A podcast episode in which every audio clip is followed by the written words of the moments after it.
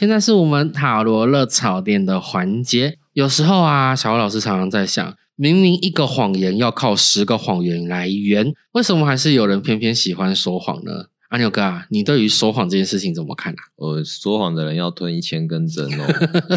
没有，那 林宥嘉的那个说谎，我是觉得蛮好听的啊、是是还蛮好听的啦，但是我相信讲到说谎就要吞一千根针，那我相信每天生产出来的针都不够我们世界上所有人吞吧？对啊，那我觉得说谎应该是人类的原始本能，他应该想要掩饰一些事实，就是让这整件事情能够往他希望的方向发展。譬如说，小孩子说谎的时候，其实很多的时候是为了对他有利嘛。那人类就是这样子啊。没有错，所以今天小老师想分享的这一个来占卜的人，他叫威廉，他又是个很好的例子了哎。呦，嗯，因为他自认为自己是一个情场高手，从来没有他处理不来的女孩。若是有他处理不来的，他就会在更利用自己的花言巧语来攻略对方，直到他遇到他生命当中的克星。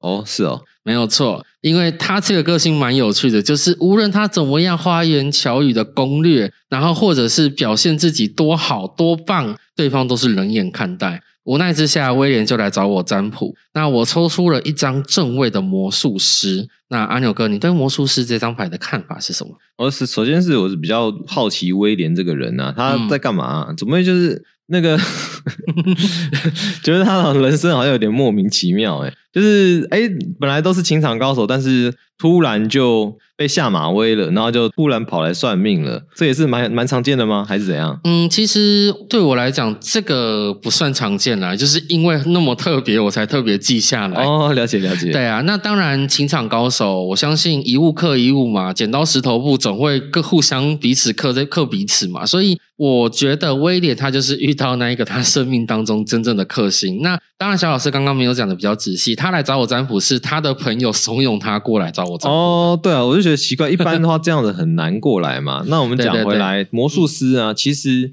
他这张牌显示的都感觉很正向，为什么嗯呢？因为他选用黄色的牌，那接下来他一手指天，一手指地，哦，就好像这释迦摩尼走出来，一手指天，一手指地一样，感觉无所不能的样子。为什么？他头上还有一个哇无限的一个符号，没错，所以，然后桌上就摆满了各式各样的一些奇奇怪怪的东西啊，然后底下还有一一堆花，就觉得哎，魔术师是一种非常主动而且有行动力的牌，嗯然后感觉又很有那种阳刚的力量。嗯这张牌的意思是，他的行动是经过清晰思考的，嗯所以非常有自信跟把握，能够把他的事情做好。所以他的创意会无限变化多端的，就好像周星驰一样，会让周遭的人感受到他的魔力。这样的牌应该是一个不错的结果嘛？那诶，这个威廉是抽到这张牌有什么奇怪的吗？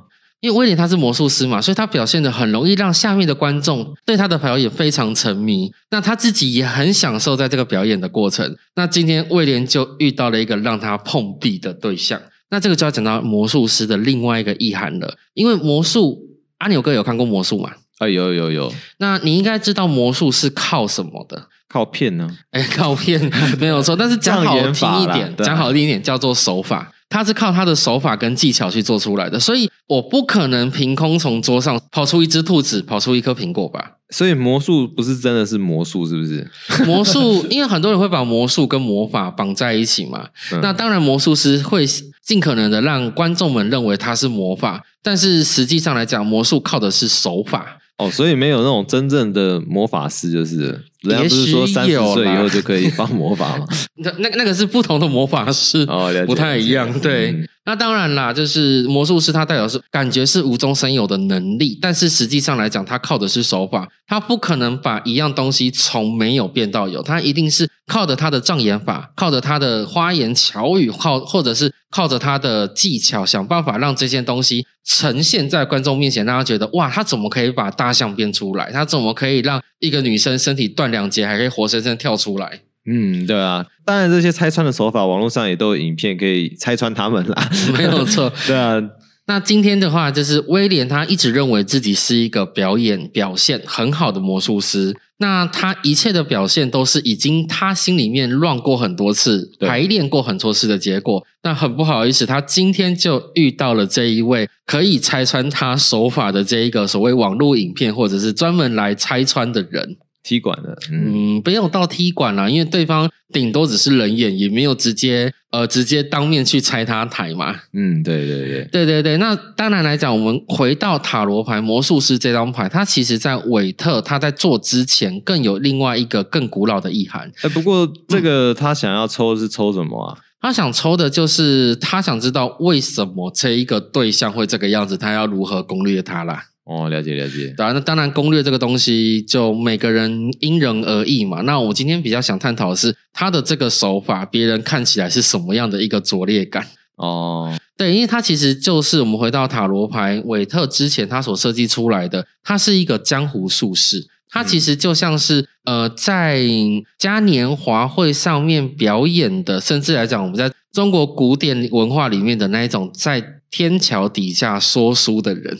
嗯，那说书人不是就是要借由他的口才、他的手法，想办法让下面的听众去相信他所讲的？哎，那也许你成功的话，大家觉得你是一个好的说书人；那你失败的话，你就会觉得哇，这个说书人怎么满嘴胡说八道？哦，那当然，他的表现，这个魔术师在这一个女生面前，就像是个满嘴胡说八道的江湖术对士，，那要怎么克呢？所以他就被克啦。应该是讲说要如何克回去，对不对啊，对啊，其实最最大还是回到魔术师他背景的那个颜色是什么？黄色。嘿，黄色代表是热情，它代表也是一种最单纯的热情。它应该回归到它单纯的本分，去用它最真实的自己，而不是那个包装过度的自己去跟对方互动，才可以让对方感觉到哦，其实他是有真诚的一面，而不是包装那种只会说谎、只会做自己表面功夫的那种人。那相对也来讲，也许你谎言说多了，别人会相信你；也许你谎言说的很漂亮，有人会去信任你。但是呢，遇到那一两个会